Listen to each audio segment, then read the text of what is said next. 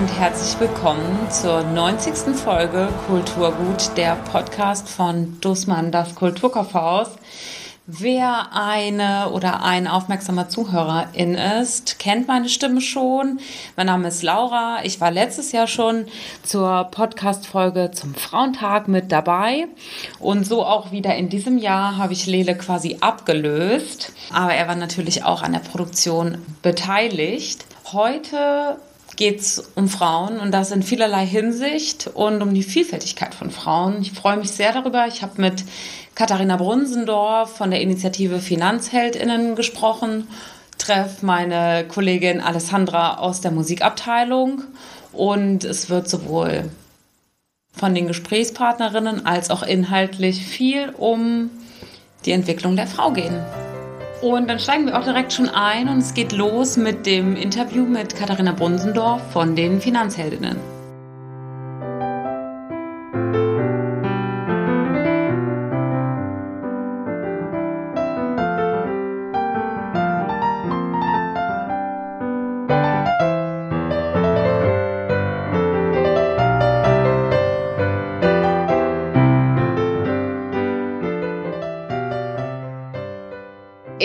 Sehr, heute Katharina Brunsendorf von den FinanzheldInnen bei uns begrüßen zu dürfen anlässlich des Frauentags und ähm, im besten Fall ist Frauentag jeder Tag, wie wir wissen.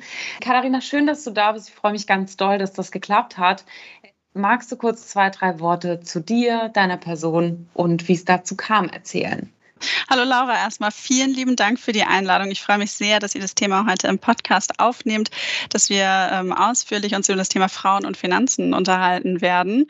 Du hast gesagt, ähm, ich bin Katharina Brunsendorf, ich bin 33 Jahre alt, ich leite die Initiative Finanzheldinnen und äh, mit der Initiative haben wir es uns zum Ziel gesetzt, speziell Frauen für das Thema Finanzen zu begeistern und sie mit unseren Wissensformaten auf dem Weg in die finanzielle Zukunft zu begleiten. Und äh, wir wir machen das auf Instagram, haben einen eigenen Podcast Schwungmasse, ein Online-Magazin und auch ein Buch. Und ähm, ja, ich bin ähm, gelernte Kauffrau für Marketingkommunikation und habe eine Weiterbildung gemacht zur Kommunikationsreferentin und habe ähm, früher in einem Dentalunternehmen Kommunikationsformate betreut ähm, und bin dann in die Bank gewechselt 2016 und habe dann in der Bank selber auch gemerkt, Puh, also ich war ja schon immer eine gute Sparerin. Also schon als kleines Mädchen ähm, wusste ich immer, wie ich zu einem Taler Geld komme ähm, und habe das auch gut gehortet ähm, oder so gut es ging, um mir immer mal was leisten zu können. Und als ich dann aber in die Bank gekommen bin, habe ich gedacht, hm, investiert hast du es irgendwie noch nie. Und wenn man dann parallel mit Studien konfrontiert wird, die eben zeigen, dass gerade wir Frauen uns um das Thema ähm, investieren fürs Alter und sich ein finanzielles Polster für später zu schaffen, kümmern müssen, ähm, ja, dann fängt man damit an, sich auch so ein bisschen zu beschäftigen und zu unterhalten mit Menschen. Da hatte ich jetzt natürlich ein perfektes Umfeld und ähm, ja, unter Kolleginnen haben wir dann auch so ein bisschen damit angefangen und haben halt ganz schnell gemerkt, das ist ja alles gar nicht so schwierig, das ist gar nicht so ein Hexenwerk und das kann ja sogar Spaß machen. Und dann ist ziemlich schnell der Wunsch unter uns herangewachsen, dass wir genau diese Freude an andere Menschen und vor allen Dingen eben Frauen weitergeben wollen, dass wir da auch ein bisschen unsere soziale Verantwortung als Bank übernehmen möchten.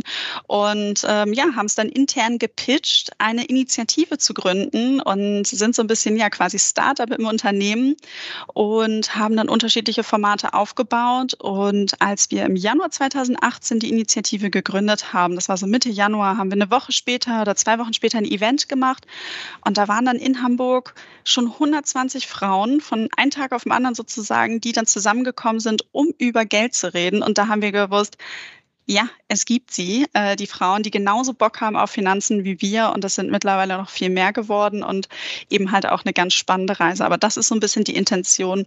Ähm, ich wollte mich selber um meine Altersvorsorge kümmern, habe gemerkt, ist alles gar nicht so schlimm. Und äh, das haben wir dann weiter auf und ausgebaut für viele andere Frauen. Das klingt total spannend und auch nach so einem richtigen, also nach einer logischen Konsequenz. So, dass das Sparsame oder vielleicht auch so, ich habe jetzt Lust, mir das und das zu gönnen und zu kaufen, dass das dazu geführt hat, dass du angefangen hast, dich mit Kolleginnen und Freundinnen darüber auszutauschen. Ähm, das scheint ja aber, wie gerade schon gesagt, auf großen Anklang zu sprechen. Warum denkst du, brauchen Frauen in Klammern immer noch mehr Support im Thema Finanzen, Altersvorsorge oder Anlage. Mhm. Ganz viele äh, sehen einfach noch keine Notwendigkeit, sich darum zu kümmern. Die Rente, das ist noch ganz lange hin. Altersarmut ist ein ganz schlimmes Wort und sowieso ja nur eine Schlagzeile in der Zeitung. Und äh, das liest man dann vielleicht und ähm, sagt so, ja, aber ich doch nicht. Viele kennen auch ihre Möglichkeiten nicht und dann kommt noch hinzu, zeigen auch Studien, man traut sich das Ganze nicht zu und man hat auch eben nicht das entsprechende Wissen. Also wirklich Wissen über die Produkte und was kann ich denn tun. Und genau da wollen wir dann als Initiative ansetzen, dass wir sagen, hey, das kann Spaß machen. Wir zeigen dir wie und schon mal die erste Motivation, diese erste Schwelle und Hürde zu überwinden. Und wenn man dann mal so ein bisschen, ja, das Feuer so ein bisschen entfacht ist, dass man dann sagt, okay, pass auf, das sind hier so ein paar Wissenssteps, die wir dir mitgeben, wie du auf deinem Weg halt auch vorankommen kannst kannst, was für dich passen könnte. Weil wir bieten ja auch nur Content an, der dabei hilft, selber eben in seine eigene Strategie zu entwickeln und selber eben voranzukommen. Wir beraten ja nicht, wir empfehlen keine direkten Produkte, sondern wir geben wirklich die Tipps und Tricks mit, wie man ja seine eigenen Reise zur Finanzheldin dann auch wirklich beschreiten kann. Und natürlich, wenn Helden auf unserer Seite sind, äh, wir sehen das ja auch, äh, dass Männer sich bei uns informieren, konsumieren die das ja genauso und können sie das auch genauso gut tun. Wir versuchen uns nur auf Frauen zu fokussieren, weil wir halt auch sehen, dass ähm, also eine zielgruppengerechte Ansprache, wir Frauen, wir gehen halt mehr vom Bedürfnis ran. Wir sagen, wir möchten das Haus kaufen, wir möchten einen neuen Job angehen. Also wir möchten, wir, wir denken eher an das Ziel. Und wenn ich jetzt eine Schublade aufmache und dann so den typischen Mann sehe, dann zeige ich dem eine Rendite, ein cooles Produkt und dann sagt er, jo, probiere ich. Und ähm, da sind wir Frauen halt einfach noch anders. Dennoch Finanzbildung ist für alle Geschlechter wichtig und ähm, das heißt nicht, dass nur speziell wir Frauen jetzt hier irgendwie noch eine besondere Nachhilfe brauchen. Ich glaube, es ist eine größere Not, dass wir etwas tun, als bei, bei Männern, zumindest sozusagen im Durchschnitt. Und halt eben entsprechend diese andere Ansprache, das ist wichtig. Das ist äh, ganz interessant, weil genau das hat das gerade bei mir ausgelöst, als du meintest, ähm, das kann auch Spaß machen. Habe ich direkt gedacht, ja, das macht Spaß, spätestens wenn man dann sieht, dass es sich lohnt. Ich hatte auch sofort das Ziel vor Augen, dass ähm, das Anlagevermögen oder in Anführungsstrichen, ich weiß nicht, ob man den Begriff noch so benutzt, das Sparbuch sozusagen wächst. Das ist wirklich ganz interessant. Denkst du denn auch, dass es oft noch eine gewisse Mutlücke gibt, über die Wissenslücke hinaus, sich dann auch zu trauen, zu sagen, ich nehme jetzt Betrag XY in die Hand und investiere den tatsächlich? Meinst du, der, die Angst vor Verlust ist so präsent? Hm, ich weiß nicht, ob es die Angst vor Verlust ist. Also es ist häufig ähm, grundsätzlich den Schritt überhaupt zu machen. Wir Frauen sind ja extrem gut darin, dass wir uns wahnsinnig gut informieren. Wir hören uns Podcasts an, wir lesen Artikel, wir schauen YouTube-Videos und dann auch am besten noch drei, vier, fünf Bücher. Aber dieses in dieses Tun zu kommen und dann wirklich mal den ersten Schritt zu machen und mal zu, zu probieren und mal auszutesten, da sind wir dann wirklich sehr vorsichtig. Also es ist auch auf der einen Seite ist es eine sehr positive Eigenschaft, weil wir wollen es halt wirklich verstehen, wir wollen da wirklich komplett reingehen, aber an diese, diese Schwelle dann wirklich mal eben auf den Knopf zu drücken und mal zu sagen, ich probiere das jetzt mal aus, da sind wir dann halt nicht so gut da drin. Und da versuche ich auch immer zu vermitteln, ähm, gerade bei diesem Thema Finanzen und wenn ich das digital regel, das ist ja alles nicht in Stein gemeißelt. Ähm, es gibt so eine schöne Funktion, das sind die Sparpläne. Das heißt, ich kann regelmäßig, quartalsweise oder monatlich einen Betrag X, bei den meisten Online-Brokern ab 25 Euro, in ein Produkt besparen. Und ähm, da kann ich, das kann ich dann nach einem Monat höher setzen, die Sparrate. Ich kann sie pausieren. Also ich kann damit ja wirklich flexibel sein. Das kann ich alles selber zu Hause an meinem Rechner machen. Und wenn ich mit dieser Sichtweise mal rangehe und sage, ich investiere jetzt mal drei Monate lang 25 Euro in ein Produkt und probiere das mal aus, dann würde ich behaupten, dass das für die meisten drin ist und dass die meisten 25 Euro im Monat schlechter ausgegeben haben als zum Beispiel in einen ETF-Sparplan. Ich persönlich brauche nur in meinen Kleiderschrank gucken, da finde ich sofort drei Teile, die ich raussortieren könnte, wo ich sagen könnte, hätte ich besser mal in mein Depot gepackt. Ja, ich habe gerade auch gedacht, so, dass man sich ja dann quasi eher committet, 25 Euro für das bessere Shampoo auszugeben und das dann drei Monate zu benutzen, um dem Ganzen eine gewisse ja, Zeit gibt zu wirken in dem Kontext irgendwie, anstatt dann zu sagen, naja, das ist vielleicht auch was, wo ich mit demselben Betrag was in eine ganz andere Richtung ausprobieren kann. glaubst du denn, dass das sich auch, also die Gründerszene ist bekannt dafür, dass sie auch als mutig gilt und als herausfordernd. Und aber auch da zeigt es sich ja bisher, dass sich aktuell mehr Männer trauen. Glaubst du, das hängt auch mit dieser gewissen Vorsicht zusammen und alles abwägen zu wollen, sozusagen, dass man sich in Sicherheit wiegen will, bevor man investiert oder sich traut, ähm, hm. das anzusprechen? Ich finde oder ich sehe, das ist halt so eine starke Typsache auch, sowohl beim Investieren als auch, glaube ich, beim Gründen. Also wenn ich nochmal auf das Thema Finanzen und Investieren gehe, wenn ich mir Frauen angucke, die investieren und die auch risikoreich investieren, dann unterscheiden die sich gar nicht von Männern. Es ist einfach nur der Fall, dass es viel weniger davon gibt. Ähm, also auf, auf drei Männer, die investieren, kommt nur eine Frau beim Gründen ist es ja auch so. Wir haben so wenig Gründerinnen in Deutschland und ähm, ich habe manchmal das Gefühl, je mehr Frauen, die gründen, sichtbar werden und auch zeigen, wie vielfältig diese Gründerwege sein können, dass es nicht immer unbedingt die Gründerwege von Männern sein müssen, ähm, sondern halt auch andere Themen, andere Herangehensweisen sein können, dann sieht man auch mehr, ah, so kann es auch laufen und äh, sieht sich vielleicht mit seiner eigenen Idee mehr. Es muss ja häufig immer erstmal Menschen geben, die es ein bisschen vormachen und zeigen, so kann es gehen, so dass ich selber für mich vielleicht dann auch den Mut oder die Bestätigung eben fasse und finde, das Thema für mich anzugehen. Also wie eine ein Vorbild oder eine positive Inspirationsquelle, die ja vielleicht auch ein Finanzfluencer sein kann oder eine Finanzfluencerin. Ähm, das ist ganz interessant. Kriegen diese Stimmen, also spiegelt ihr das auch in eurem Buch wieder, quasi Best-Case-Szenarien oder Geschichten von mutigen Menschen? Ähm, Im Buch sind wir nicht auf die Geschichten von mutigen Menschen eingegangen. Die Buchidee an sich ist entstanden, dass ich persönlich mal ein Buch zu einem ganz anderen Thema, witzigerweise Startup gründen, in der Hand hatte, was ähm, in einer ganz lockeren, easy Weise aufgeführt war, welche Schritte man gehen kann, um ein Startup zu gründen. Und das habe ich durchgeblättert und habe gesagt, genau so etwas würde ich mir für Finanzen wünschen.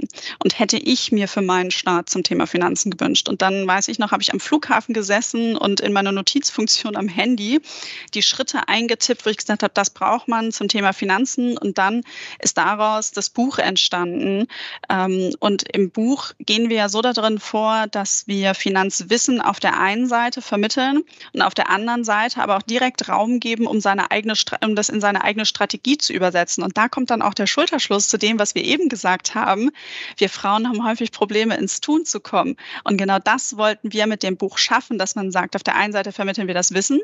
Und wenn du dann auf der nächsten Seite direkt den Raum hast, das für dich zu übersetzen, das für dich einzutragen, dann schaffst du es natürlich eben damit auch eher ins Tun zu kommen. Und da kriegen wir auch ganz, ganz viel Feedback, dass eben Frauen sagen, die das Buch bearbeitet haben, jetzt habe ich auch mal wirklich losgelegt und nicht nur ein Buch gelesen, sondern ich bin wirklich ins Tun gekommen.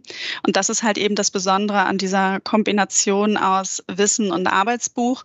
Aber das mit den Interviews ist auch nochmal eine gute Inspiration. ja, also total spannend. Gab es denn auch einen Grund, warum ihr euch für komplett Media entschieden habt? Es sind ja auch zwei Gründerinnen, soweit ich weiß, die auch damit ja ins Tun gekommen sind. Hm, ja, auch zwei tolle Gründerinnen. Ich habe sie jetzt endlich mal die Julia zumindest da vor kurzem persönlich in München kennengelernt. Das war echt schön und ist auch insgesamt ein ganz tolles Team. Und ähm, ja, wir hatten viele Gespräche miteinander und haben dann irgendwie gemerkt, äh, das passt gut zusammen. Und dann war es gar nicht mehr so, dass wir gesagt haben, wir, wir gucken jetzt weiter, sondern ähm, wir haben das Gefühl, es passt und das hat sich auch bestätigt. Und äh, vor allen Dingen ist es aber auch schön gewesen, dass wir im Entstehungsprozess des Buches den Freiraum auch hatten, uns überall mit einzubringen. Das war mir persönlich halt wichtig, dass später eben dieses Design und wie ist es aufgebaut und dass da halt wirklich ganz viel von, von uns eben einfließt und äh, das ist halt nicht nur in Anführungszeichen, das habe ich die Erfahrung vorher noch nicht gemacht, vorher noch kein Buch geschrieben, aber so mal von anderen gehört, man gibt es ab und dann wird es so verarbeitet. Und das ist ja auch die, die Idee, die Julia mit ihrem Team da ja auch dann lebt im Verlag, das ja mit Julia und Verena, ähm, dass sie halt sagen, so wir wollen auch wirklich was Echtes da irgendwie haben und haben ja viele tolle Bücher ähm, im Verlag für Frauen ja auch. Und ähm, als ich jetzt letztens da war, bin ich bei denen durchgegangen, also die ganzen Buchtitel mir angeguckt und habe irgendwie, ich glaube, zehn Bücher oder so mitgenommen, ähm, weil ich gesagt habe, das ist interessant und vor allen Dingen, was ich auch so schön finde bei den Büchern, die komplett Media auch gestaltet, sie sind halt auch immer optisch ein kleines Highlight. Ich finde, es unterscheidet sich schon sehr. Und als ich dann die anderen Werke gesehen habe, habe ich gedacht, so ja, ich glaube, das kann ganz gut passen, weil wir sind jetzt bei Finanzen nicht auf typisch rosa gegangen, aber wir wollten halt auch irgendwie Wert darauf legen, dass man sich das auch halt gerne eben anschaut. Wir mhm. Frauen achten ja dann doch so ein bisschen auf eben die Optik dann auch. Ja, ich habe, ähm, das ist tatsächlich auch so was, was ich mich gefragt habe, weil du nochmal, weil du eben gesagt hast, eine direkte Zielgruppenansprache, aber auch, dass dir das Design wichtig war. Ich hatte auch den Eindruck, dass dieses Design eine sehr direkte feminine Ansprache so vermuten lässt, dadurch halt, wie es gestaltet ist. Aber es ist nicht, wie du sagst, so pink, rosa, girly, girly, sondern es ist eher so blau- und grüntöne, aber mit floralen Mustern, wie man, wie man das so schön nennt. Aber trotzdem fand ich, ich hatte nicht den Eindruck, dass das ein Buch wäre, was ein klassischer, rollenbildorientierter Mann so in die Hand nehmen würde. Genau, richtig. Und worauf wir auch wirklich geachtet haben, eine klare Struktur. Das ist uns Frauen ja auch immer sehr wichtig, dass man auch optisch eben diese Struktur auch ähm, erfassen kann. Und ähm, darauf haben wir dann auch in der Entwicklung des Buches geachtet. Und sowieso grundsätzlich in unserem Design. Wir haben uns ja mittlerweile schon etwas weiterentwickelt vom Design. Wir sind etwas bunter geworden grundsätzlich. Das Buch bleibt aber in diesem wunderbaren, äh, ruhigen, floralen Design. Ähm, ja, dass man halt eben irgendwie schaut, okay, es, es, spricht an, gibt aber auch so ein bisschen Sortierung. So. Mhm. Weil du auch eben schon mal meintest, dass es irgendwie wichtig ist, dass das zugänglich gemacht wird und nicht in einer verklausulierten Finanzsprache für Laien formuliert ist und einem direkt, also nicht nur das, die Infos an die Hand gibt, sondern auch das Doing. Wie wichtig war euch eine gewisse, ich nenne es jetzt mal Niedrigschwelligkeit, Zugänglichkeit für natürlich alle Geschlechter, aber auch alle Leute unabhängig, also ich würde jetzt einfach mal sagen, es ist wahrscheinlich auch eher unabhängig davon, wie groß die Budgets sind, die man anlegen kann oder möchte. Wie wichtig war euch das? Mhm. Also erstmal, weil du es auch gerade ansprichst mit allen Geschlechtern. Wir haben auch in dem Buch ähm, gegendert. Ähm, das war, war uns auch ganz wichtig, dass wir das halt eben mit durchsetzen. Und es gibt auch ein Part in dem Buch in der Beziehung, in der Partnerschaft über Geld sprechen.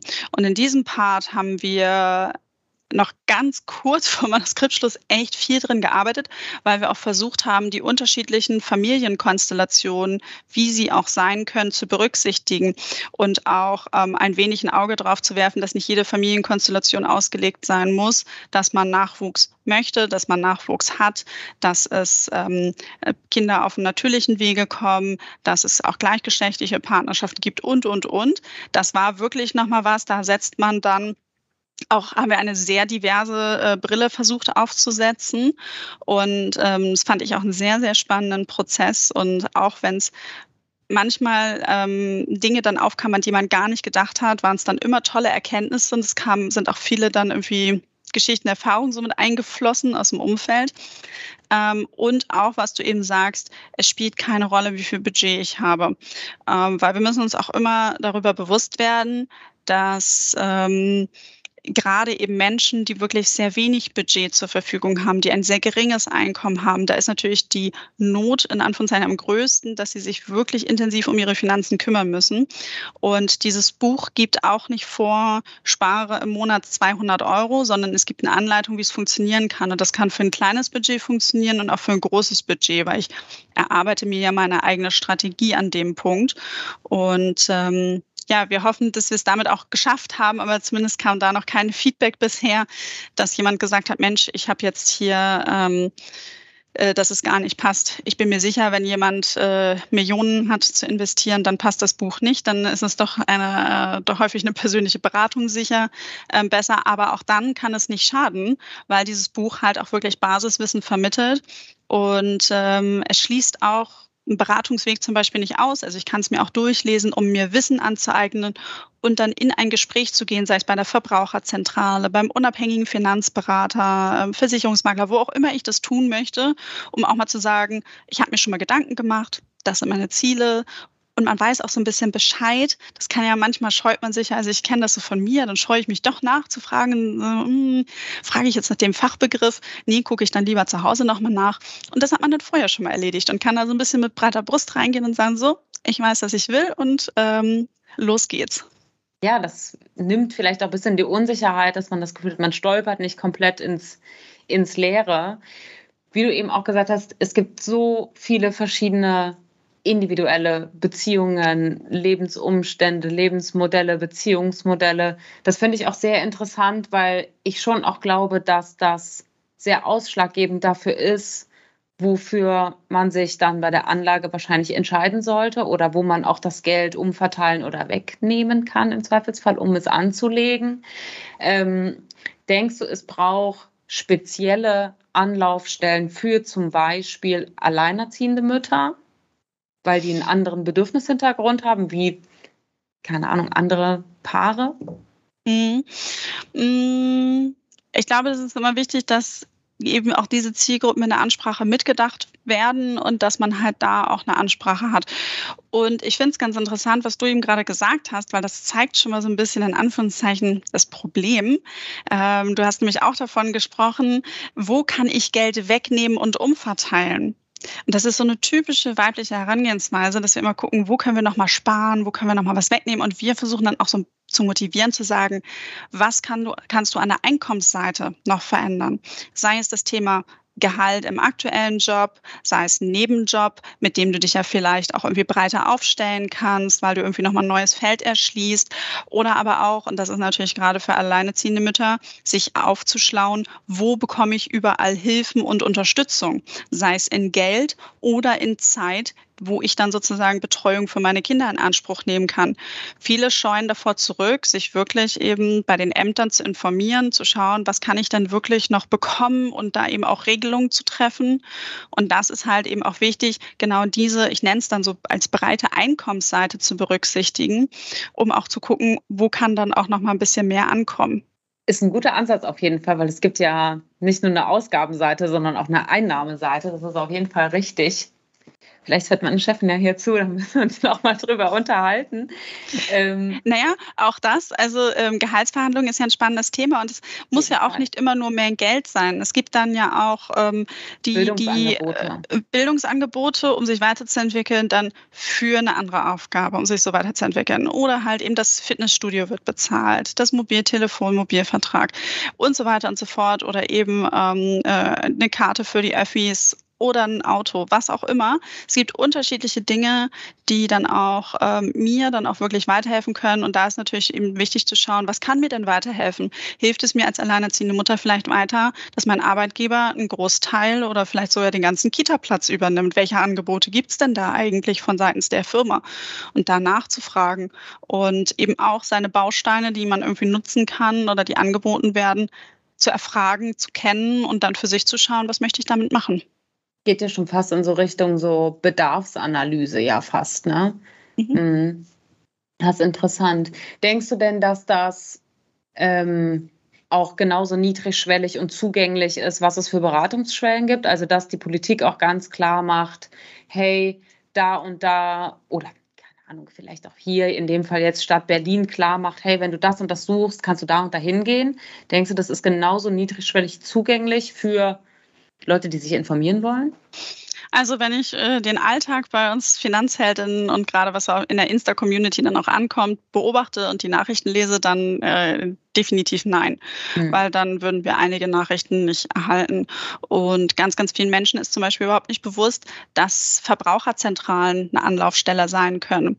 Habe ich ähm, eben nämlich auch gedacht, tatsächlich. Ja. Mhm. Und ähm, dann haben häufig einige schon was von den Schuldnerberatungen gehört. Wie ähm, negativ, wie negativ, wie schrecklich das klingt. Ja, genau, genau. Und deshalb scheuen sie sich da dorthin zu gehen. Und wir haben auch mal, äh, wir haben uns schon zweimal dem Thema Schulden in unserem Podcast gewidmet und auch mal eine Dame interviewt, die ähm, eine Schuldnerberatung geleitet hat mehrere Jahre und da wirklich aus dem Bereich kommt. Und das ist ein großartiges Angebot. Das sind tolle Menschen, die da sitzen, die auch wirklich die weit begleiten und tolle Angebote machen. Und das ist nicht so, man muss erst wirklich schon übers Ende hinaus sein und ganz am Boden, sondern äh, man kann auch schon vorher hingehen. Und das ist wirklich halt sehr negativ behaftet und hat dann auch was äh, vielleicht damit zu tun, dass man sagt, ich, ich gestehe mir jetzt Schwäche ein. Nein, ich finde immer, egal, wenn ich mich bei dem Thema Finanzen beschäftige und wenn ich an einem Punkt bin, wo ich so einen, so einen blinden Fleck aufgedeckt habe, Bewusstsein schafft Gelassenheit. Weil wenn ich das Bewusstsein habe über ein Thema, dann kann ich das in Teilstücke zerlegen und kann es Schritt für Schritt angehen und ich habe einen Plan und dieser Plan kann mir mehr Gelassenheit geben.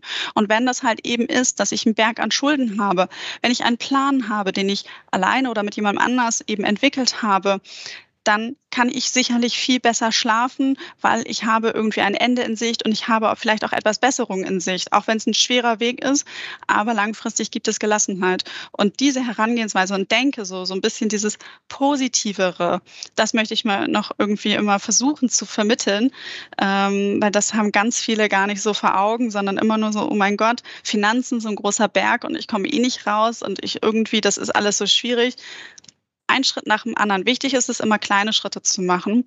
Und dann merkt man auch, man entwickelt eine Routine und dann geht das alles in Fleisch und Blut über und läuft dann viel, viel besser.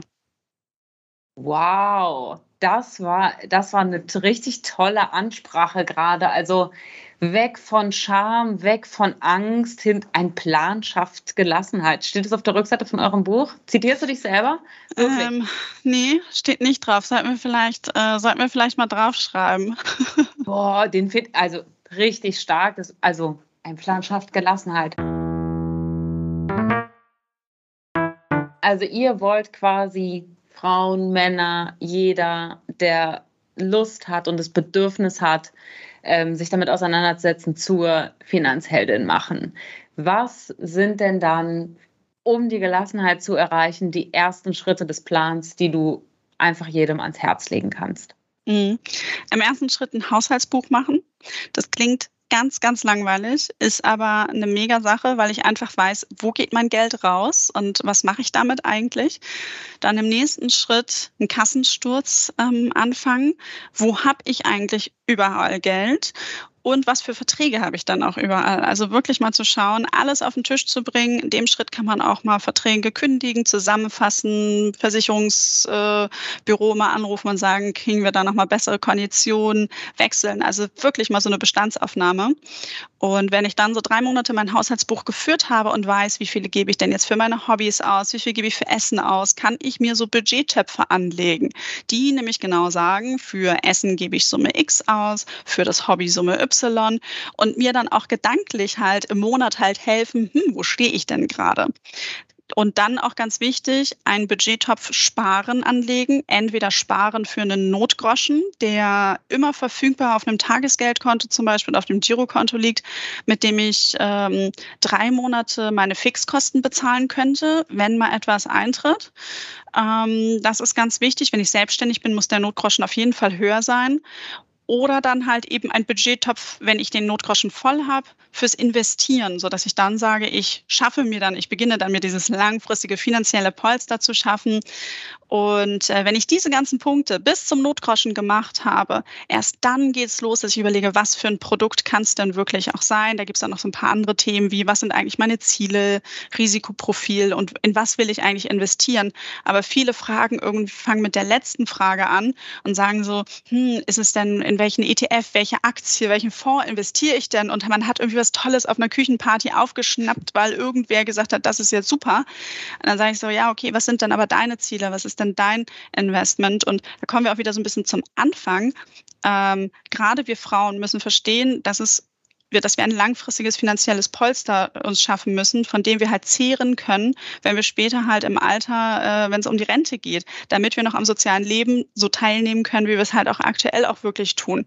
Wir sprechen von einer durchschnittlichen Nettorente von 774 Euro im Jahr 2020. So, das reicht definitiv nicht. Bei Männern waren es ungefähr 250 Euro mehr im Monat. Auch das reicht in vielen Fällen nicht aber es ist in den meisten Fällen, es ist ja auch immer nur so ein Durchschnittswert, bei Männern doch noch mal um einiges mehr. Und deshalb ist es auch so, dass Männer sich es eher leisten können, nicht grundsätzlich, auch mal etwas zu spielen an der Börse. Wir müssen wirklich unsere Hausaufgaben machen und um, und um uns um unsere Rente kümmern. Und das ist nochmal das, was ich auf jeden Fall mitgeben möchte. Und deshalb Schritt für Schritt starten, loslegen und äh, vor allen Dingen auch ganz viel darüber sprechen. Und unser Buch lesen vielleicht auch. Absolut. Das und vieles mehr dann zu finden bei Finanzheldinnen bei uns im dritten Obergeschoss und natürlich auch online oder wo immer man möchte. Und äh, vielen, vielen Dank. Danke, Laura. War ein schönes Gespräch. Schönen Tag wünsche ich dir noch.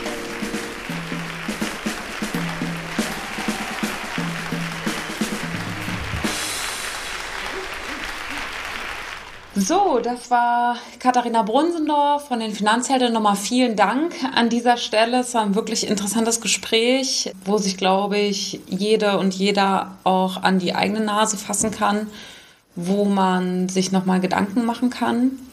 Und herzlich willkommen, Alessandra. Schön, dass du da bist. Ich freue mich richtig doll. Du warst ja jetzt bei dem Gespräch nicht dabei. Und zwar, ich hole dich mal ein bisschen ab.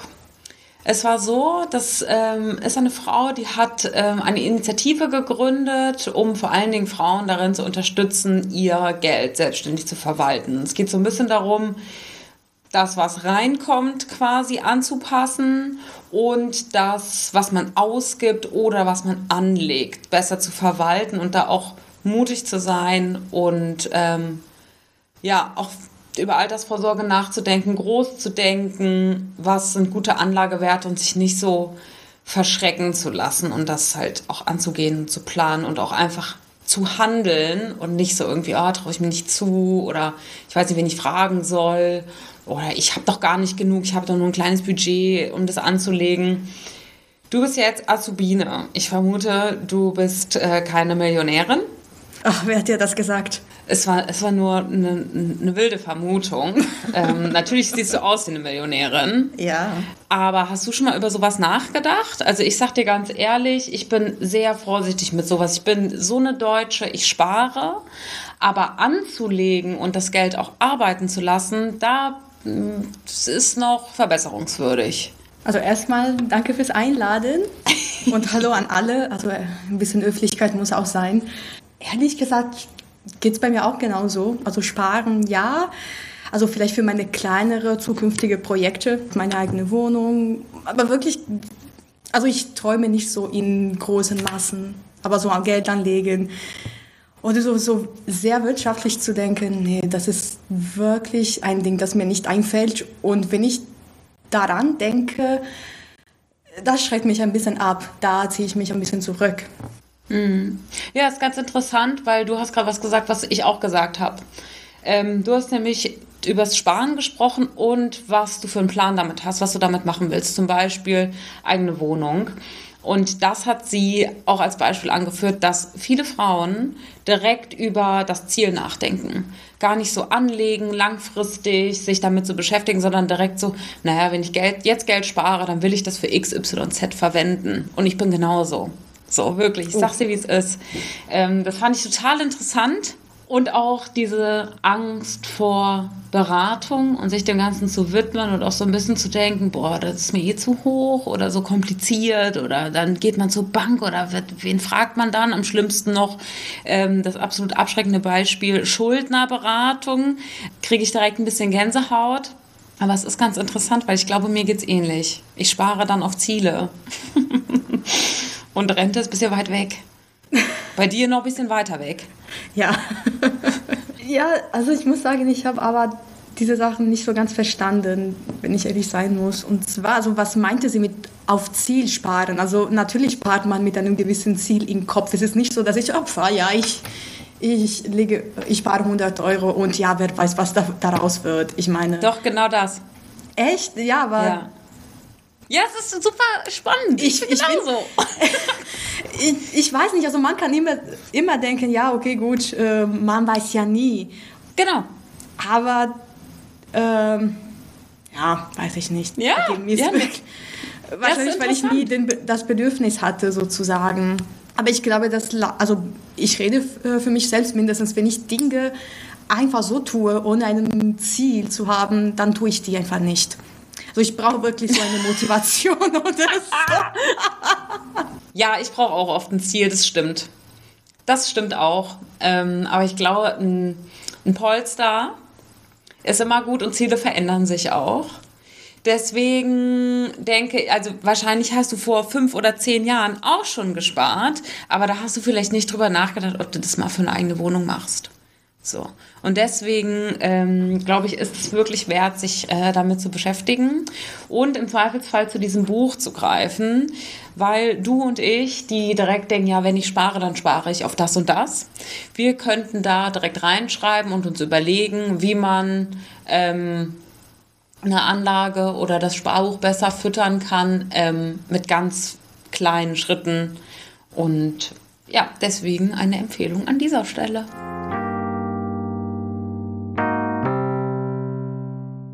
Von dem Buch kommen wir zu deinem Fachgebiet und meinem Lieblingsgebiet, ähm, und zwar zur Musik.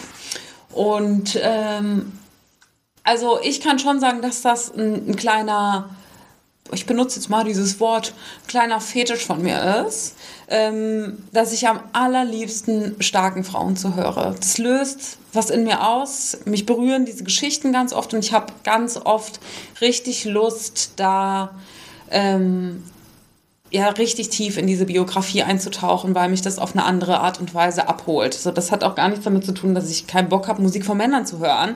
Ganz im Gegenteil, ich höre super viel Musik von Männern, aber ich habe das Gefühl, dass es manchmal Geschichten gibt, ähm, die mich anders erreichen und die Art, Geschichten zu erzählen. Also das Storytelling finde ich oft irgendwie anders, spricht mich anders an und es nimmt mich auch anders mit. Und du hast heute ein paar ganz besondere Alben mitgebracht von ein paar ganz besonderen Künstlerinnen. Und was die eine oder andere davon betrifft, habe ich auch äh, meine Hausaufgaben gemacht und ich bin gespannt, ob du ähm, den einen oder anderen Funfact vielleicht schon kennst, weil ich habe deine Empfehlung natürlich vorher gesehen. Und dann fangen wir doch mal an mit Aurora, glaube ich, richtig? Nein, eigentlich wollte ich über Seb Liza reden, aber nicht, weil Aurora scheiße ist oder weil das Album schlecht ist. Es geht eher darum, dass es inhaltlich vielleicht nicht besonders so feministisch ist oder so. Hat schon ein paar, ähm, sage ich mal so, frauenbezogene ähm, Texte oder so, aber ähm, vielleicht fand ich Seb Liza und ihr letztes EP Raving Dahlia ein bisschen zutreffender. Und zwar im Album geht es darum, wie Frauen in der Musikindustrie so misshandelt werden und wie sie sich anpassen wollen. Nur die Perspektive ist, was sie stattdessen tut.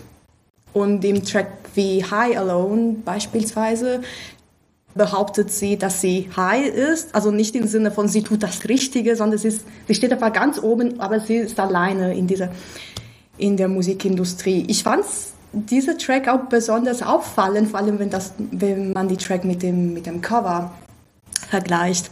Hast du dir, dir das Cover schon angesehen? Hast du muss ich schummeln. muss ich, Mach das. Schummeln. Oh, das, ist das, wo sie aussieht, als wäre sie geschlagen worden? Nein, das ist Schabrang. Und das Lustige ist, Schabrang bedeutet die Palette der Nacht, also die Farbenpalette der Nacht. Und in manchen Review wird darauf wow. hingewiesen, dass es um diese Hämatom geht oder so. Ich weiß ehrlich gesagt nicht, ob das stimmt, aber das fand ich auch am Anfang richtig so, wow, okay, worum geht es im Album? Nee, nee, das ist ihr letztes Album. Schabrang war das vorletzte. Aber ist das jetzt das Cover? Nee, nicht mit nee. dem angeschlagenen Gesicht.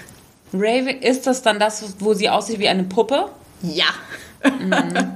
Ja, es ist richtig krass. Also es ist wie ein genau. Filter. Es ist einfach heftig überspitzt. Ihre Augen sind riesig, ihre Lippen, ihre Nase ist vorne wie hochgezogen. Ähm, ihre Ohren sehen auch etwas irgendwie absurd perfekt aus, hat was irgendwie, es ist nicht mehr schön, es ist irgendwie gespenstisch und alienhaft schon fast. Ja, nee, ist so, ich fand's okay, es muss, es muss definitiv darum gehen. Es gibt vielleicht ein paar Ausnahmen, wo ich eher so das Gefühl hatte, es ging eher um beendete Beziehungen oder so. Ähm, aber ja, genau, High Alone, wie ich schon angedeutet habe, und Human Flow fand ich ganz schön. Whisper soft porcelain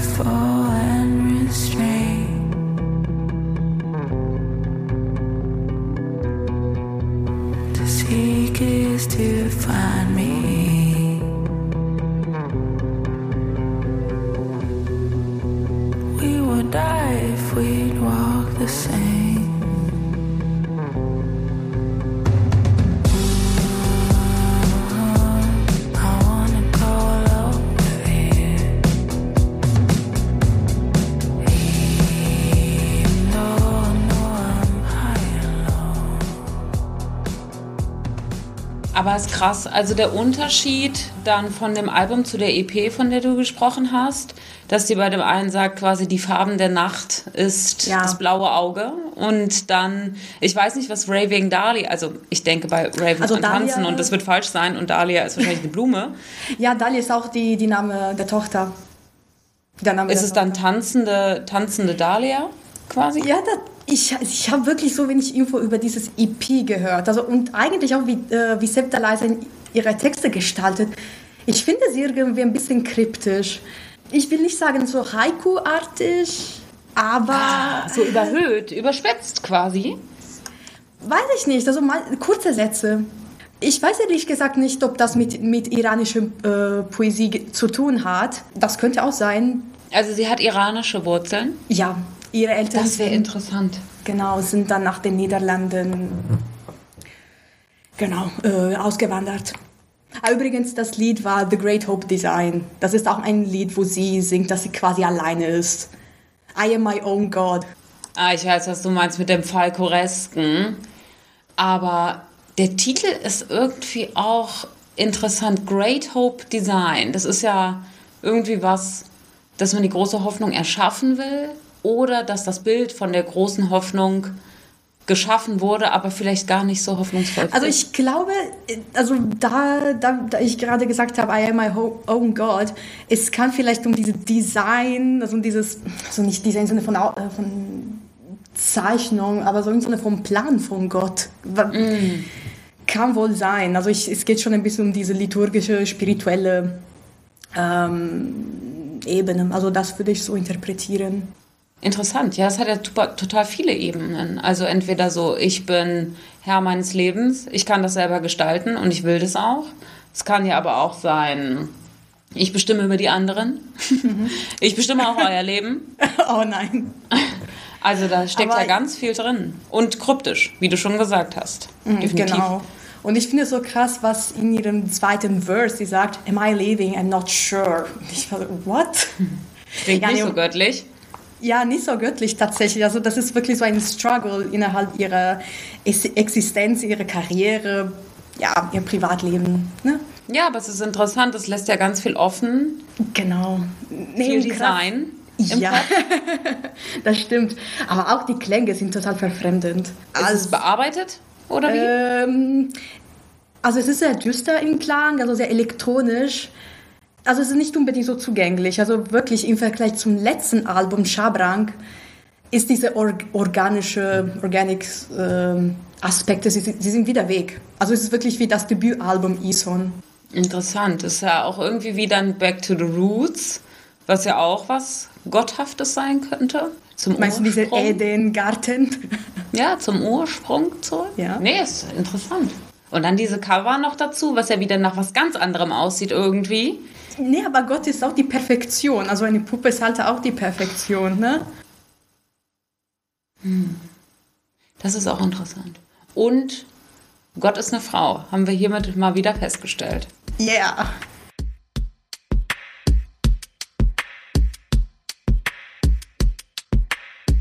Wer auch ein ähm, göttliches Album gemacht hat. Und das kann man so sagen. Es wurde mhm. hoch und runter besprochen. Ähm, ist eine ganz, ganz junge Künstlerin. Mal wieder eine Britin. Die Briten machen immer so ein bisschen ihr eigenes Ding. Und das vor allen Dingen musikalisch. Also es lässt sich, es ist unbestreitbar. Also ich wüsste kein anderes europäisches Land, ähm, oder jetzt nicht mehr europäisches Land, was ähm, so viele. Ja, rein geografisch, ja. ja, rein geografisch. ähm, was so viele Megastars hervorgebracht hat. Also das muss man ja mal sagen. Sei es jetzt die Top, Top, Top-Klasse, Elton John, die Beatles, äh, meine persönliche gute Freundin Adele, die mich durch viele Lebenslagen begleitet hat. Ähm, also wirklich, da sind ja so viele fantastische Künstler und es ist so besonders. Und eine von ihnen, von der wir noch sehr viel hören würden, da bin ich mir sehr, sehr, also ist unbestreitbar. Ich stelle es jetzt einfach so in den Raum, ist unbestreitbar. Das ist äh, Little Sims. Ich habe mich total gefreut, dass du die mitbringst. Also ich habe wirklich viel drüber gelesen. Ich liebe das Cover. Es, ist, es, ist, es hat so ein Klischee-afrikanischen Touch von der Farbgebung. Also weil es viel so gelb, rot, brauntöne sind. Sie trägt auch so ein sehr farbiges Gewand, aber sie hat ihren Kopf geneigt und ihre Haare geflochten. Es ist ein wunderschönes Bild. Sie guckt nicht in die Kamera. Und dann der Titel. Sometimes I might be introvert. Wusstest du, dass das ein Akronym ist? Ja, das wusste ich. Ah! Na toll. Ich dachte, ich habe jetzt hier die krasse Hintergrundinformation. Weißt du auch wofür? Nö. Ah. Simbi. Das ist ihr Spitzname, ja. wie Leute ja. sie in ihrem ja, Umfeld ja. nennen. Ja, genau. Es, es ist ja Rufname. Na toll. Ich habe ich hab noch einen anderen. Ich habe noch einen anderen Funfact. Aber ja, das, das steht bei Wikipedia. Es war zu offensichtlich. Echt? Oh. Das habe ich äh, über andere Quellen rausgefunden, aber egal. ähm, ja, also ja, Simbi. Ja. Ähm, wie schon gesagt, Engländerin aus London. Und ihr Album wird, was ich ein bisschen absurd finde, ehrlich gesagt, dem Grime zugeordnet, weil ich eine, ja, du guckst auch schon ganz komisch, ganz genau, das habe ich nämlich auch gedacht. Ich verstehe darunter tatsächlich ein bisschen was anderes wie ebenfalls die Wikipedia-Beschreibung. Ähm, weil sie selber es auch nicht als Grime bezeichnet, sondern als Rap Experiment, Experimental. Und ich finde, das passt sehr gut. Ja. Also ihre Selbstbezeichnung finde ich um ein Vielfaches besser.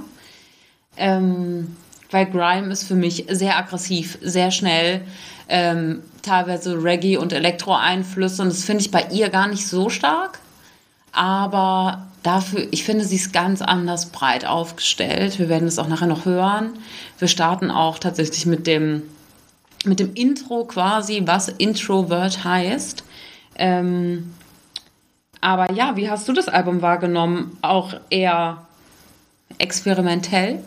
Also im Vergleich zu ihren vorherigen Alben, also die Palette ist immenser. Also du hast diese, am Anfang diese irgendwie orchestralische, diese Fanfaren, so absolut pathetische, also nicht blöd, äh, nicht schlecht gemeint, also wirklich so dramatische Intro, wo ich dachte, okay, ist das ein Rap-Album oder was? Ähm, genau, und was ich auch ganz schön fand, waren die, ähm, die Afrobeat-Tracks. Genau, und manchmal ähm, wechselt sie zwischen so Mellow-Tracks oder so ein bisschen so pumpige, pumpige Tracks wie Speed beispielsweise. Das ist ein Album, das wirklich sehr, sehr genießbar, was ich sehr genießbar fand. Und ähm, ich glaube, das, das ist ein Album, das du nicht im Hintergrund laufen lassen darfst. Du musst wirklich auf dem Album wirklich Aufmerksamkeit widmen. Voll. Das würde ich auch bei vielen sagen, aber naja, Leute, die ja. sich wirklich so viel um ihr eigenes Wert bemühen, musst du unbedingt dann auch Riesenaufmerksamkeit schenken. Also ist halt so. Ja, ich habe es auch ähm, tatsächlich äh, lange, lange ist übertrieben, aber einige Male nebenher gehört und mir ist, ich habe gar nicht registriert, dass ich es gehört habe. Ähm, und das äh, hat es nicht verdient. Das muss man ganz ehrlich so sagen. Als ich das das erste Mal richtig bewusst gehört habe, war ich also weggepustet. So, dann habe ich erstmal verstanden, was das für ein Wahnsinnsalbum ist. Also, und vorher habe ich es nicht registriert, beziehungsweise ich habe es auch teilweise abgeschaltet, weil es eben, das fordert dich. Und dann nebenbei ein bisschen Homeoffice machen, funktioniert ja nur noch äh, nicht mehr nicht mehr hundertprozentig, sagen wir es mal so. Genau. Ähm, und als ich es dann richtig gehört habe, war ich auch geflasht. Übrigens, ähm, kleiner Disclaimer vielleicht auch an dieser Stelle, bei uns kann man es nicht als Vinyl erhalten. Ich wollte es nämlich unbedingt als Vinyl. Ähm, ist die Vinyl komplett vergriffen? Kann das sein? Äh, ja, kann das sein. Das war leider eine limitierte Auflage. Das war eine schwarz-weiße Vinyl. Ich weiß, habe ich gelesen. Ah. Ähm, was aber auch total. also ja, nee, mega cool. Deswegen, also ich habe viel zu spät äh, geschnallt, was das für ein tolles Album ist. Das muss man tatsächlich sagen. Und was ich auch jedes Mal bewundere. Und das ist übrigens auch ja, üblich würde ich nicht sagen, aber kommt häufiger vor, tatsächlich aber in der Grime-Szene, dass die Leute und die Musikerinnen und Musiker dass die unabhängig sein wollen. Es ist ja oft, hat das was damit zu tun, dass Grime ähm, in ähm, sozial schwachen Gegenden stark gehört hat, äh, gehört wird oder entsteht. Ähm, und was sie dann tatsächlich mit Grime anscheinend gemeinsam hat, oder die Parallele kann man zumindest sehen, Sie hat, um unabhängig zu sein, ihr eigenes Label gegründet und auch am Anfang äh, das alles selbst irgendwie gemanagt und vertrieben und so weiter. Hat sich dann jetzt, wo sie immer bekannter wurde, auch einem äh, internationalen Vertrieb angeschlossen und so. Aber das fand ich ganz interessant, weil ich glaube, das können die wenigsten, vor allen Dingen Musiker, die so mit sich selber und mit ihren Texten und dem ganzen Drumherum beschäftigt sind, dann so eine Organisationsstruktur zu verstehen und selber zu steuern, finde ich ganz, ganz bemerkenswert. Vor allen Dingen, weil sie auch, glaube ich, noch echt eine richtig junge Frau ist. Ja, ich glaube 4, 25. Hast du noch was inhaltlich zum Album? Ich bin tatsächlich auch so sehr bei ihr eingestiegen, weil ich ja, keine, keine Sorge.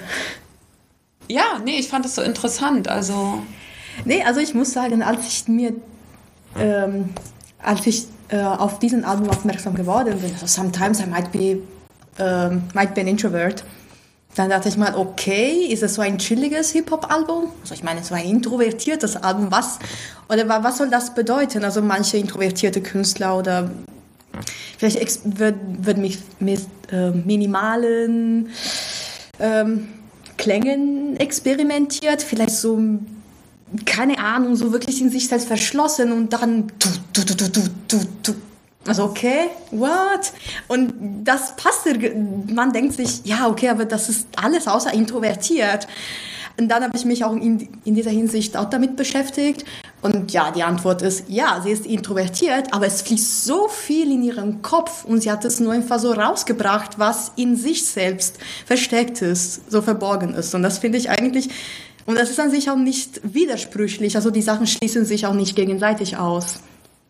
Fand ich auch in Track I Love You, I Hate You wirklich so eine coole, so cool, weil sie sich selbst so quasi bloßstellt, entlarvt, also ihr Verhältnis zu ihrem Vater, also dass sich ihn hasst, weil er weg ist und ihn liebt, weil er auch sein, immerhin sein, eigenes, sein eigener Vater ist. Und wenn genau und sie sagt, wenn ich dann zurückschaue, ja, du warst ein, kind, du warst ein Junge.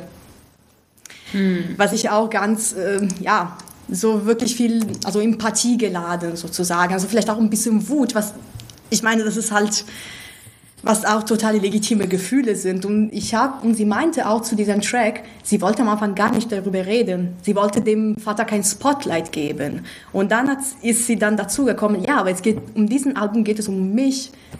Es geht wirklich darum, wie ich diese Gefühle verarbeite. Und wirklich, das ist das Kernthema im Album. Es gibt auch schon ein paar politische Bezüge, aber das Album ist grundsätzlich ich. Äh, also vielleicht ein blödes Zitat, aber ich hoffe, es wird verstanden. Me against the world.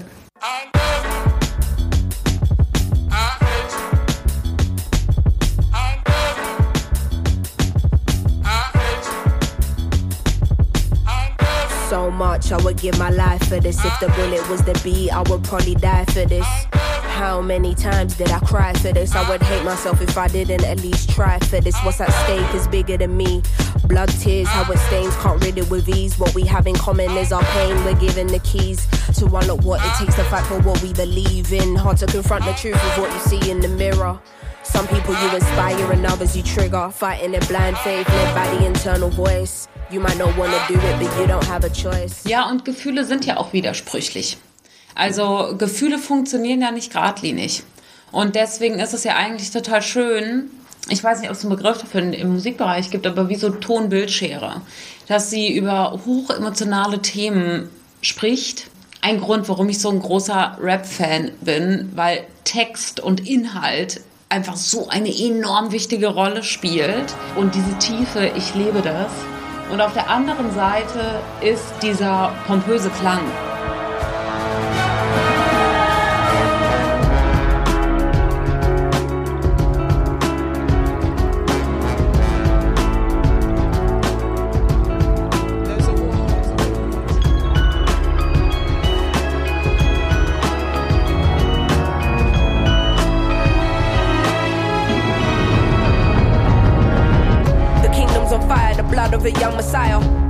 Sinners in a church, I see sinners in a church. Sometimes I might be introvert, there's a war inside. I hear battle cries, mothers burying sons, young boys playing with guns. The Nein, ich habe jetzt eine kleine Frage an dich, Laura. Ich muss ein bisschen Rache üben. Weißt du, wer featured in dieser Track? Bei Introvert? Ja. Nee, aber ich. Nee, weiß ich nicht. Sag nicht Wycliffe Jean. Nein. Das war Nein. krass. Den nicht. Nee, nee, das wäre ganz krass. Nee. Ähm, ich muss noch mal Ah, weißt richtig auch nicht mehr. aussprechen. Nee, nee. Nee, nee, warte, warte. Clio Soul. Aber weißt du, an welcher Band sie gehört? Das ist eigentlich die erste Frage. Clio Soul? Ja, S-O-L aber geschrieben. Ähm, nee, weiß ich nicht. Sag. Sold. Nee, wirklich? Mm, stark. Also sie steht auch beim zweiten Song, aber genau. Also sie featuret in, bei, in beiden Liedern. Stark, aber man hört sie nicht, ne? Ja, in diesem There's a War, There's a. War. Da ist er auch drin. Aber wirklich für ein paar Sekunden, aber sie ist da. Stark, Und in. Woman auch. Boah, so ein ähm, starkes Umfeld. Ja. Also mit wem, die- ja, richtig cool. Nee, hätte ich nicht gewusst. Danke, hast mich kalt erwischt, aber ich habe dich dafür auch kalt erwischt. ähm, Ja. ähm, ich dachte jetzt tatsächlich, dass wir hier eigentlich nochmal so eine schöne Parallele haben, weil sie ja sagt, I see sinners in a church. Und da musste ich gerade irgendwie über das vorherige Album, äh, wo wir eben drüber gesprochen haben, dran denken, weil sie sich ja als Gottheit erhebt und ähm, vor ihr sitzen vielleicht die ganzen Sünder. Ja. Oh. Ah, Nee, hat mir richtig gut gefallen. Hat mir richtig gut gefallen. Ähm, Find alle, die wir heute erwähnt haben, richtig gut. Find ähm, die Finanzeldinnen haben wichtige Tipps. Liebe Lil Sims ähm, und auch ähm, Chefdelizer, ne? Ja, Septalizer. Oder Chefdelizer. Septalizer. Ich, ich habe keine Ahnung, wie man das ausspricht. So, wenn sie hört, bitte schick mir eine Sprachnachricht. Ja, Gott hat viele Namen. Die Ja. Göttin, unsere Göttin hat viele Namen. Nee, ganz toll, wirklich. Ähm, danke, danke, danke, dass du mitgemacht hast. Ist wieder ein sehr interessantes Gespräch mit dir gewesen. Wir machen es ja auch manchmal, ohne aufgenommen zu werden, ähm, uns darüber austauschen. Es ist immer eine große Freude mit dir. Danke sehr, das schätze ich sehr. Äh, ja, liebe Hörerinnen, liebe Hörer, cool, dass ihr wieder mit dabei wart. Vielen, vielen Dank. Ähm, ich hoffe, es hat euch gefallen. Hinterlasst uns einen Kommentar, ein Feedback. Wir freuen uns total und dann hoffentlich auch bis bald.